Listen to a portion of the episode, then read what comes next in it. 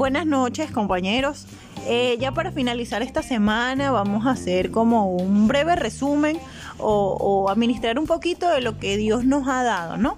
Eh, hoy estoy acompañada de mi compañera Kenny Guerrero, que también este, va a dar de lo que recibió esta semana. Hola a todos nuestros oyentes. Eh, es un gusto compartir con ustedes parte de lo que el Señor nos ministra en este libro de, de Eclesiastés.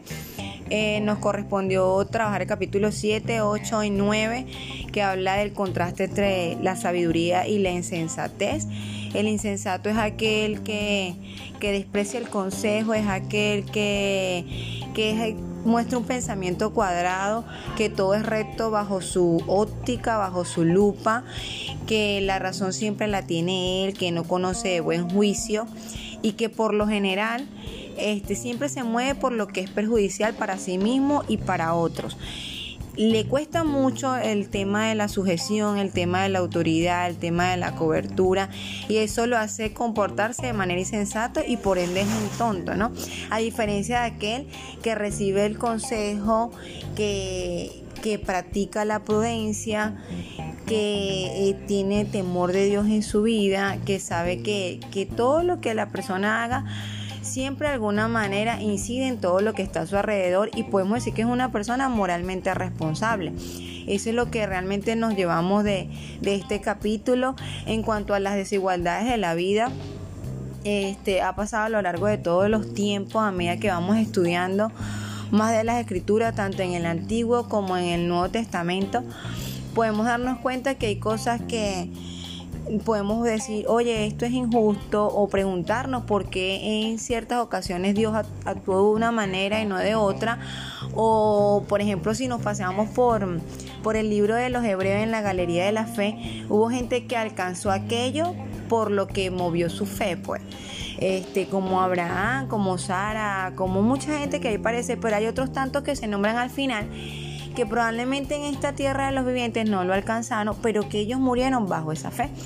Entonces lo que recibimos de parte de Dios es que lo verdaderamente importante es poder cada día ser más íntegro delante de Él e inclinarnos siempre hacia lo bueno, desechando todo lo malo, sin esperar que la vida por eso te premie.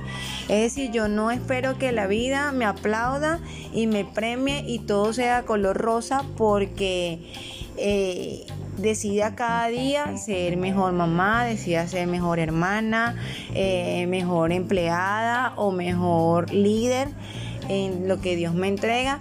Realmente, aunque en la palabra hay muchas promesas y, y, cuando tú eres obediente recibe bendición, pero el hecho de que esa bendición no venga, aun cuando yo esté haciendo las cosas bien, no debo quejarme o cuestionarme o preguntarme o llegar a caer en la frustración de que porque esto no, no, si yo me porto bien, si voy, si estoy dentro del redil, si obedezco a la ley de Dios, cuando me vengan esas adversidades de la vida, eh, solemos cuestionarnos, ¿no?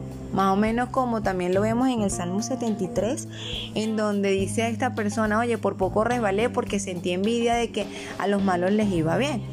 Entonces eso todo reposa en la voluntad del Altísimo realmente, cosas que con nuestra mente finita no podemos comprender, pero sabemos que sus pensamientos son más altos que los nuestros.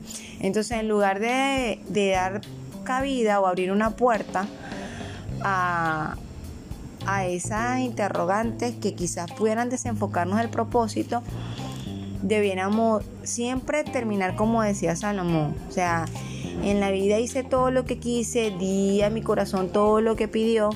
Ciertamente fue un hombre en su momento considerado sabio, pero lo único que les puedo decir, el, restante de todo esto, es que lo más importante es temer a Dios e inclinarte hacia lo bueno.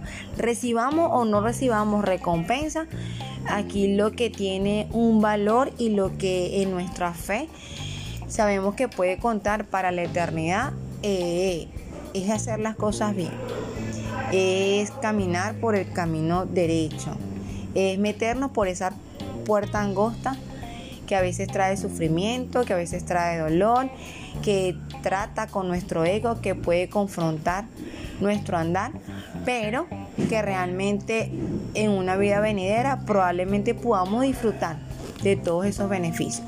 Es como el amor al Padre, pues. Amamos a Dios no por todo lo que nos da, sino por todo lo que Él representa y por lo que Él es.